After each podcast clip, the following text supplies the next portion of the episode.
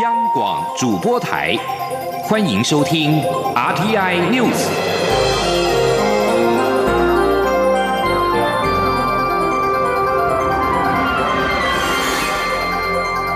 听众朋友您好，欢迎收听这节央广主播台提供给您的 RT News，我是张顺祥。蔡英文总统今天上午接见华府智库美国企业研究院民主及印太战略访问团。总统表示，台湾是守护民主价值的第一道防线。上个月也通过了反渗透法，强化民主的防卫机制。未来希望能够跟理念相近的国家来合作，持续为世界的民主做出贡献。总统也期待台美能够签署双边的贸易协定，带动双方的经济成长。请听央广记者欧阳梦平的报道。蔡英文总统在接见时，首先针对澳洲森林大火，向来自澳洲的美国企业研究院副院长普雷克等人表达遗憾之意，并表示愿意提供任何协助。总统指出，台湾与美国及澳洲是印太区域的坚实伙伴，过去三年多来有非常密切的合作，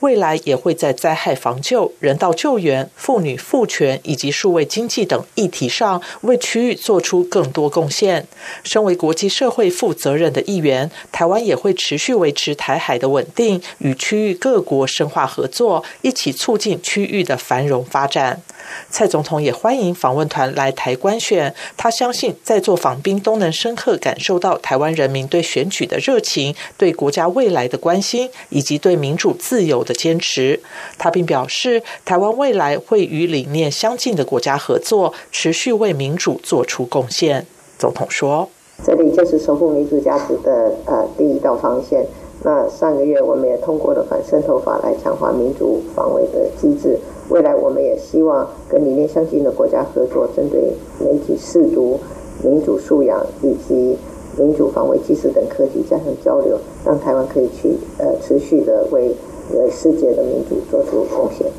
蔡总统并指出，过去三年在台美共同努力下，两国的关系达到历来最好状态。去年，美国的国际知名企业也纷纷在台扩大投资。他相信，签署台美双边贸易协定将带动双方的经济成长，创造双赢。台湾也会持续朝这个方向努力。中央广播电台记者欧阳梦平在台北采访报道。大选过后落选的高雄市长韩国瑜今天销假返回到市府上班，并举行记者会，为自己请假参选三个月向市民朋友道歉，并表示自己以平常心来看接下来的罢韩行动。韩国瑜并且表示，一场风暴正在前方等着台湾，未来台湾的内忧外患会非常的严峻，希望国人紧密团结，中央执政团队。也能够好好的领导全体国民，趋吉避凶。记者刘品熙的报道。高雄市长韩国瑜角逐总统大选失利，十三号一早回归市府上班，并于上午十点在三位副市长的陪同下举行记者会。有几位民众带着花束到市府等候，一见到韩国瑜就高喊“市长加油，谢谢你”。韩国瑜表示。离开高雄整整将近三个月的时间，对市民朋友非常抱歉。但市府团队该做的工作并未停止，目前也没有任何调整小内阁的计划。他指出，马上就要过农历新年，市府团队现在必须全力以赴，让过年期间的治安良好、物价平稳、环境干净。他并呼吁支持者，总统大选已经落幕，希望大家回归理性，冷静下来，选票多的执政，选票少的好好监督。民主政治就是如此。他期待整个台湾民众都能团结起来。回归市政后，韩国瑜接下来还得面对罢韩行动。发起团体甚至呼吁外县市的民众迁徙到高雄参与罢免。韩国瑜表示，大家都有公民权，他以平常心面对，市府团队该做的努力绝不会停止。至于号召迁户籍等行为，这是政治上的考量，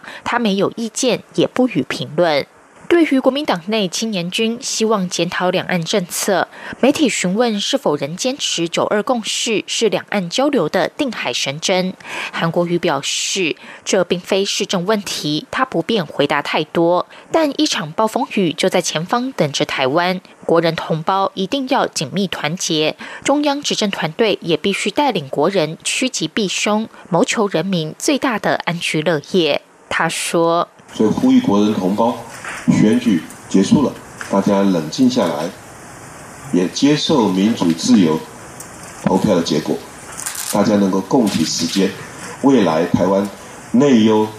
外患都会非常严峻，也希望中央执政团团队也能够好好的领导。我特别用了四个字叫趋吉避凶，大家都希望一个繁荣、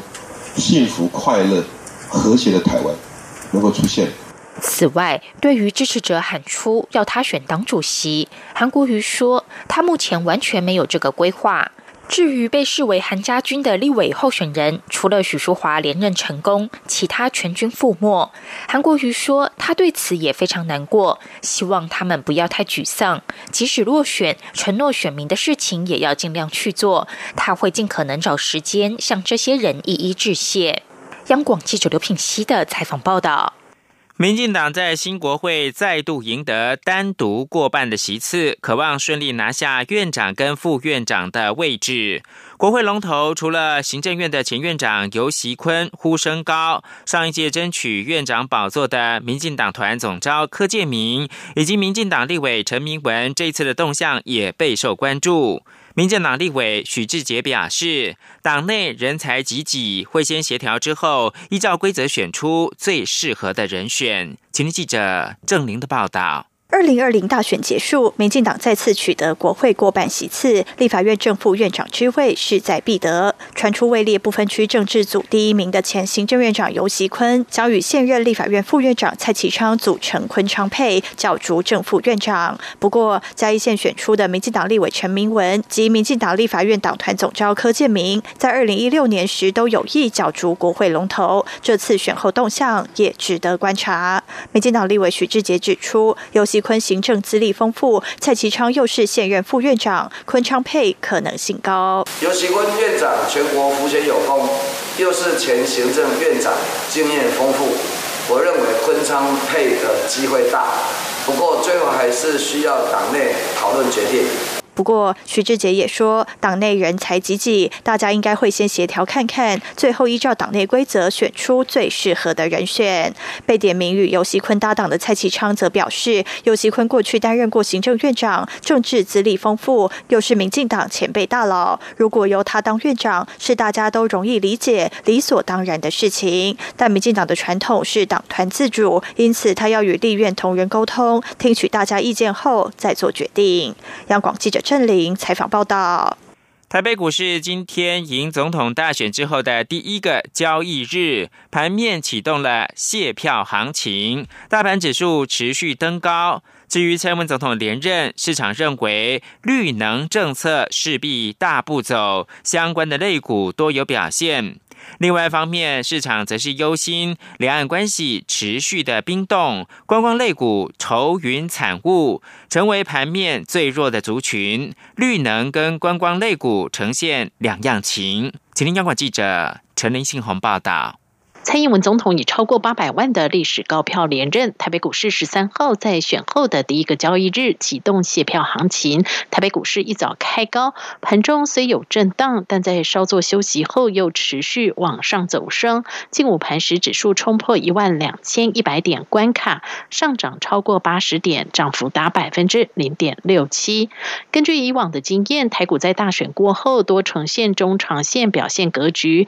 也就是选后一周指数会。慢慢转为正向上涨，几率达六至七成。至于在选后一个月，指数大幅往前迈进，上扬几率是百分之百。由于蔡英文总统连任，市场也预期政策具延续性，绿能政策势必往前冲刺，相关概念股也多有表现，不少都有超过百分之七的涨幅。不过另一方面，观光类股却因为市场忧心两岸关系冰冻持续，投资人出脱持股，类股表现在盘面中最为弱势。国泰正奇顾问处经理蔡明涵说。绿能转强，观光类股明显的一个转弱，这两个族群都有共同点。如果排除了这个所谓的呃这个所谓的选举因素之外，无论是绿能或观光产业，其实获利面相对来讲表现都并不是非常的优异。呃，之前要这个所谓的赌这个蓝军获胜，那有押宝这个所谓的观光这个相关族群的投资人，那其实押错宝，应该即使股价重挫，可能都还是要选择比较正向的一个时间点做退场。由于今年总统大选和农历年相当接近，因此再过五个交易日，台股就要封关过年。在不确定因素长假的影响下，市场也认为这几天台股表现应会持续震荡整理。要等到农历年后才会有红包行情。中央广播电台记者陈林信红报道。而现在是台湾时间中午的十二点十分，目前台北股市是上涨了七十一点，指数来到一万两千零九十五点，成交金额暂时是一千零一十八亿元。国际新闻。美国财政部长梅努钦十二号表示，在漫长的翻译过程中，中国对第一阶段贸易协议所许的承诺不变。协议文本在本周在华府签署之后就会公布。梅努钦表示，去年的十二月十三号达成的协议，仍然是要求中国每年购买价值四百亿到五百亿美元的美国农产品，接下来两年增购总值两千亿美元的美国商品。梅努钦表示，翻译过程没有改变一切，不知道谣言从哪来。中国商务部九号则宣布，中国国务院的副总理刘鹤将于十三到十五号访问华府，跟美方签署第一阶段的贸易协议。白宫官员十号曾说，最终的中文版本尚未完成，不过已经邀请两百多人出席十五号在白宫的签署仪式。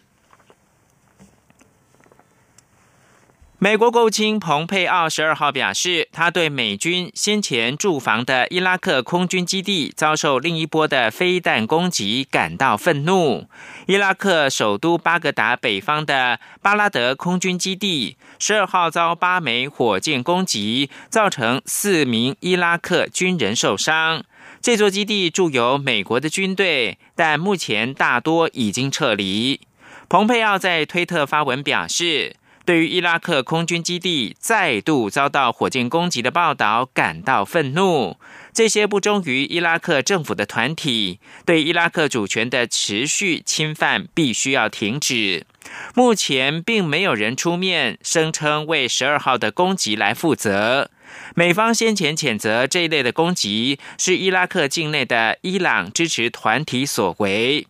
军方消息人士告诉法新社。这处基地原本有一支小型的美国空军分队跟美国的承包商，但是在过去两个星期，美国跟伊朗冲突急剧升高之后，大多已经撤离。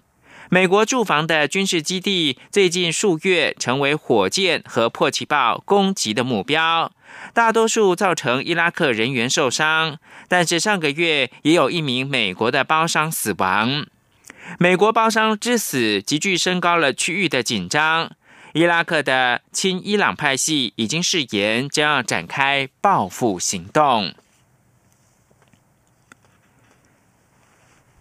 美国国防部长艾斯培十二号表示，他并没有看到情报官员有伊朗策划攻击四个美国大使馆的具体证据，也就是美国总统川普在为狙杀伊朗最高将领。苏雷曼尼辩护时的说法，艾斯培在接受美国哥伦比亚广播公司 CBS 面对全国访问时，同意川普有关美国大使馆可能遭受更多攻击的看法，但是并没有看到有关的证据。自从证实美军三号发动无人机空袭狙杀伊朗革命卫队圣城部队的指挥官苏雷曼尼之后。川普政府的官员一直声称，他们这么做是因为在伊拉克和整个地区的美国外交官和人员有遭受攻击的迫切危险。伊朗当局近日承认，军方误将一架乌拉克客机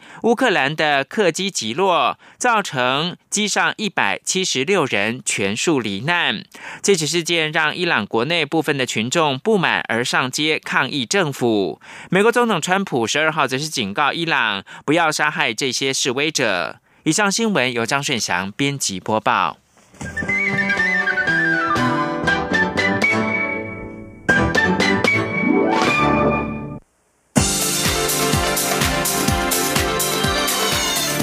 是中央广播电台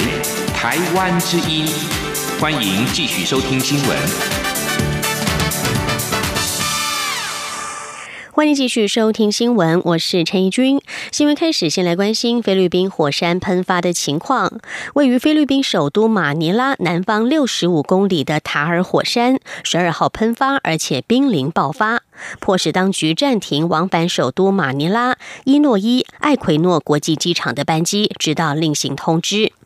菲律宾火山暨地震研究所警告，危险的爆裂式喷发可能在数小时以及数天之内发生。法新社报道，塔尔火山十二号喷发火山灰云高达一万五千公尺之后，菲律宾航空当局官员就下令暂停往返尼诺伊艾奎诺国际机场的航班。路透社报道，马尼拉国际机场管理署总经理蒙瑞尔表示，今天还会继续暂停航班，因为尼诺伊艾奎诺国际机场的跑道上仍然有火山灰。菲律宾航空及交通当局的联合声明指出，交通部长杜加德已经指示航空官员采取一切必要措施，维护公共安全。再来关心的是澳洲野火的相关的状况。根据今天所公布的一项民意调查，澳洲总理莫里森因为对于致命野火危机的处理方式引发众怒，导致支持率暴跌。新闻民意测验所的调查显示，百分之五十九的澳洲选民对于这位保守派领袖的整体表现感到不满，表示满意的只有百分之三十七。这是他在去年五月赢得胜选以来一场突如其来的声势逆转。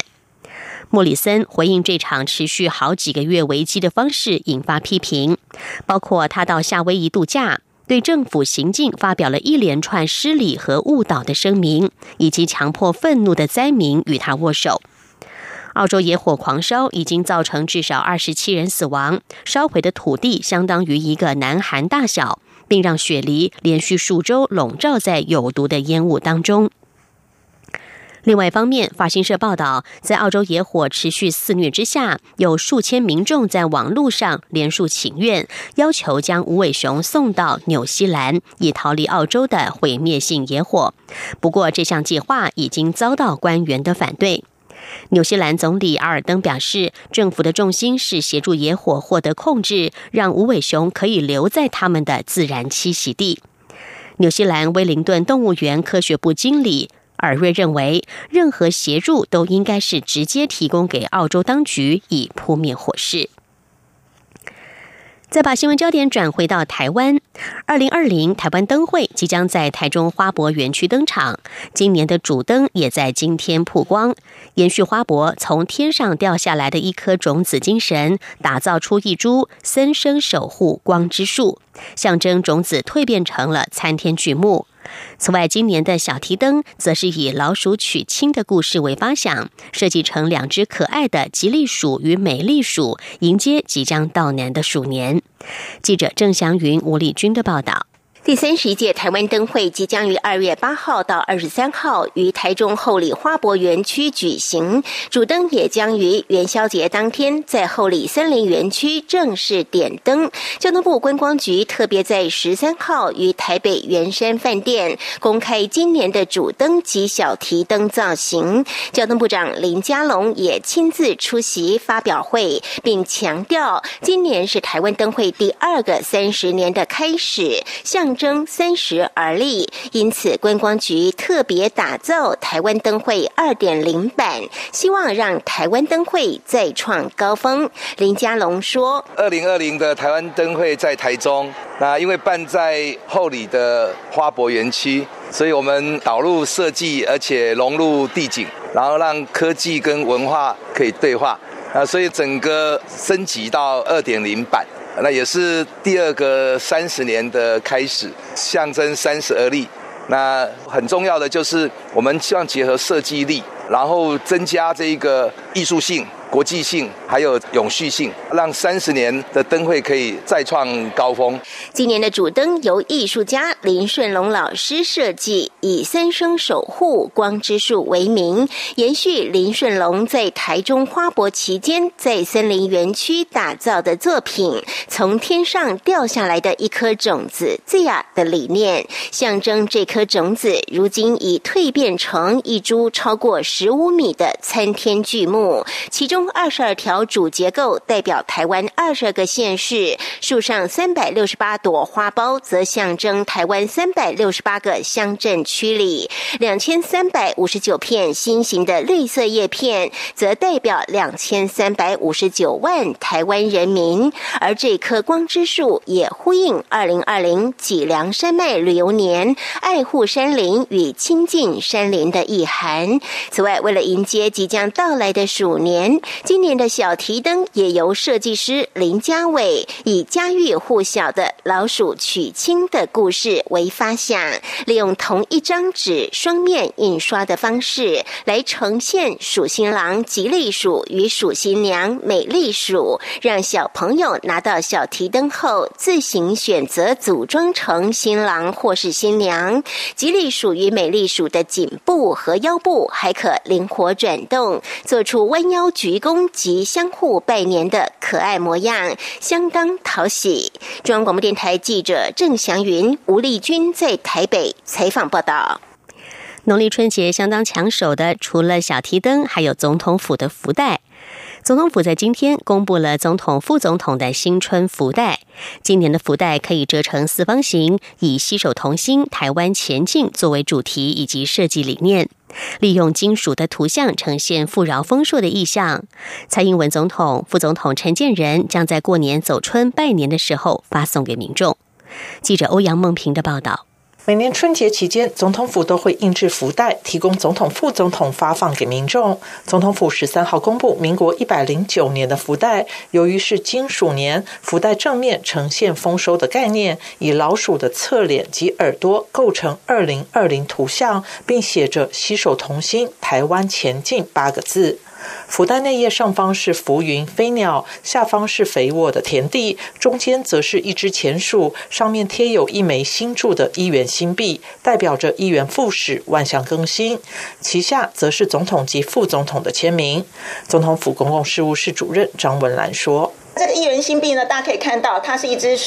呃这个钱鼠，大家可以看到这个老鼠尖尖的嘴巴咬着一个铜钱。那在这里呢，其实也看看它的它的这个脚的大腿的部分，也是有一个呃这个铜钱来进行设计，在耳朵的部分也有一个铜钱啊。那所以这个部分一个环保的象征，也代表着携手同心、团结向前的一个概念。今年的总统府福袋可以折成四方形，而且往内折或往外折都会呈现不同的图像，相当特别。总统、副总统在过年期间将到各地访视，并向民众拜年，届时将发放福袋。有兴趣的民众可以上总统府网站查询总统及副总统的春节行程。中央广播电台记者欧阳梦平在台北采访报道。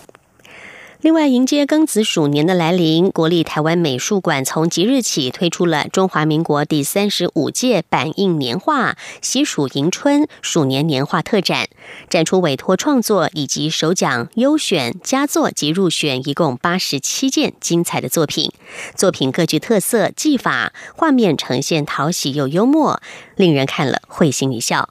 记者江昭伦的报道：过年张贴年画是传统春节应景习俗。国美馆每年举办的百印年画征选及展览活动，则是将传统年节文化提升到艺术创作层次。今年适逢鼠年，今年参与中华民国第三十五届百印年画征选的作品多达两百六十二件，最终征选出首奖六件、优选十件、佳作二十件以及入选四十九件。本届六位首奖作品在技法和题材上各具巧思，许多构图都相当幽默，并有新的创意展现。评审委员倪朝龙说：“所有的作品里面，不是只有用声效表现，还有用。”卡通式的这个表现，还有用呃不同的这个绘画形式表达出来的这个这个效果，那么大家在那里竞这个好像在选美一样的这个竞选，可以说是相当的不容易哦。例如杨文瑜的首奖春喜作品，在创作技法上以传统凹凸并用的纸板雕刻、手工上彩印制。作品中的老鼠形象俏皮有趣，构图充满节奏感与韵律感，格外生动活泼。蔡宗翰的首奖作品《腐鼠临门》是以平板并表贴、手工分色、油墨压印而成。整幅版画由十只老鼠构成，有象征财神、丰收、福禄、满载有余的老鼠，也有加冠进禄的老鼠门神，还有象征富贵的牡丹花鼠、蝴蝶兰组成的腐鼠意象，喜气满满的新郎与新娘老鼠，凑成十全十美。从意涵到构成、色彩的配置都饶富童趣，极为讨喜。另一件首奖作品林淑芬的《吉鼠到平安来》，作品线条细短绵密，构思繁复，配色刻工都相当具功夫。版画主角花栗鼠捧着春到、平安、吉祥，还有五只彩蝶象征五福临门，喜迎新的一年。文化部次长肖宗煌表示，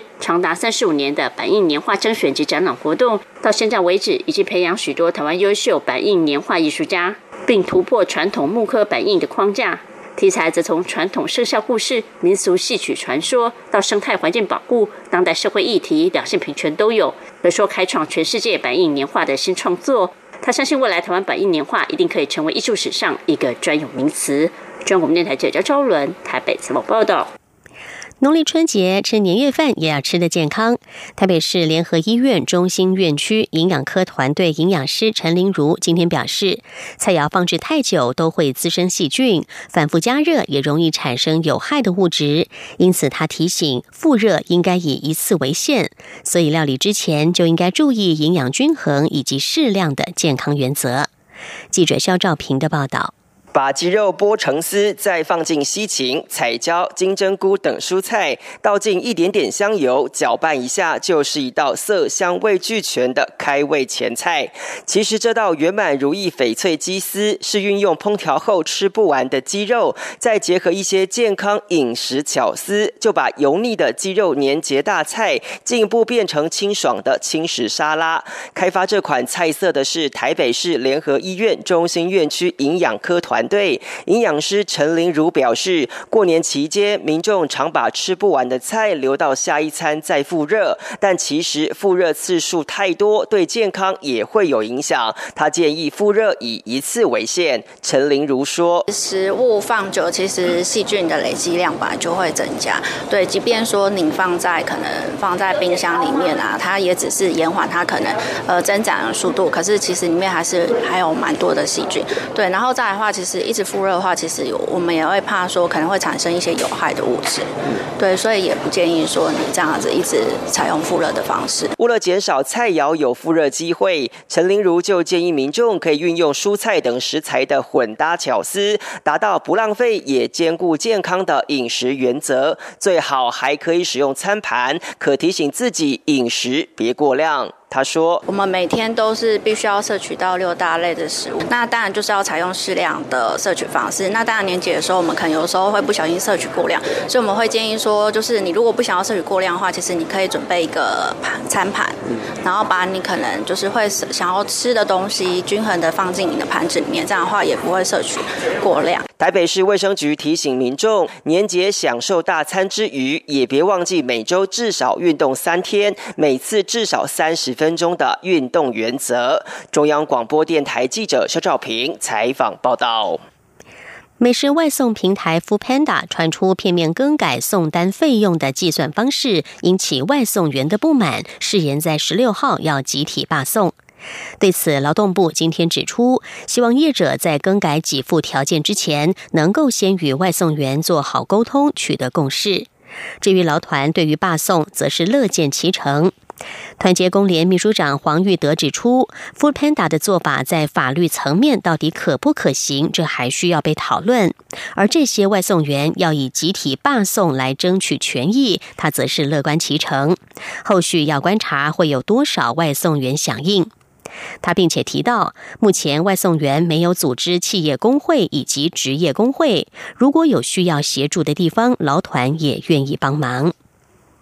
以上 T N News 由陈一军编辑播报，谢谢收听。更多的新闻，欢迎您上央广网站点选收听收看。我们的网址是 triple w 点 r t i 点 o r g 点 t w。这里是中央广播电台台湾之音。